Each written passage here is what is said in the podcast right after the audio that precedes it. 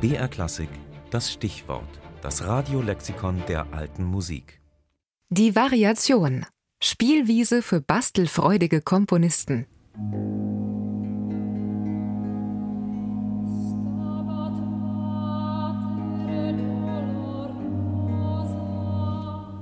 Variatio delectat. Abwechslung macht Freude. Das wussten schon die alten Griechen und Römer. Abwechslung erfreute aber auch Komponistenherzen aller Zeiten. Und so gab es kaum einen Tonsetzer in der Musikgeschichte, der sich nicht auch dem Schreiben von Variationen hingegeben hätte. Wobei Variationen nicht unbedingt auch immer so hießen. Da gibt es nämlich den älteren Typ, heute als Ostinato-Variation bezeichnet, bei dem eine meist nur wenige Takte lange Melodie im Bass immer wiederholt wird während sich ein oder mehrere Oberstimmen darüber in melodisch manchmal recht wilden, aber harmonisch doch immer passenden Variationen ergehen.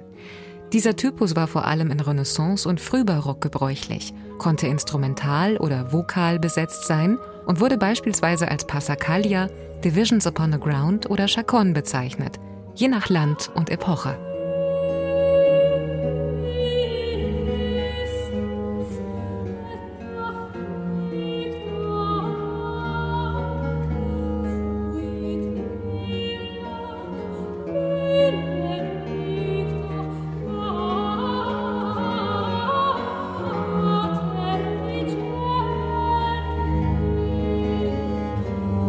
Beim jüngeren Typus der Variation, der im Hochbarock, vor allem aber dann in der Klassik und der Romantik sehr beliebt war, gibt es dagegen ein Thema oder gar ein Lied, das einmal vorgetragen und dann in einzelnen Sätzen variiert wird. Dabei bedienten sich die Komponisten verschiedenster Methoden. Heißt zum Beispiel das Thema so,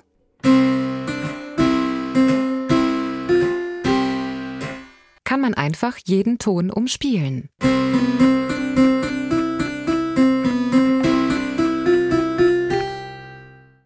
Oder das Thema in Moll setzen.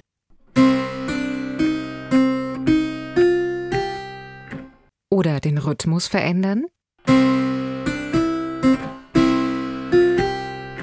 Oder den Takt verändern.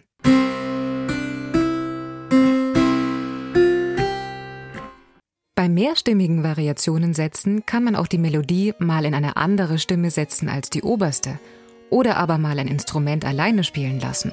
Also kurz, der Möglichkeiten zur Variation sind geradezu unendlich viele.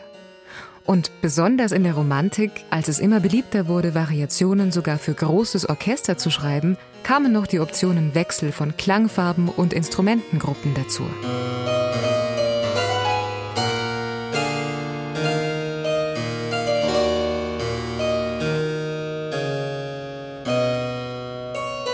Zu den heute meistgespielten Variationen gehören aber sicher Bachs Goldberg-Variationen, von denen sich hartnäckig die Anekdote hält, ihr Zweck sei gewesen, einen seiner Gönner, Graf Kaiserling, von dessen Hofcembalisten Johann Gottlieb Goldberg damit in den Schlaf spielen zu lassen. Aber ja, das sind nur 30 Variationen.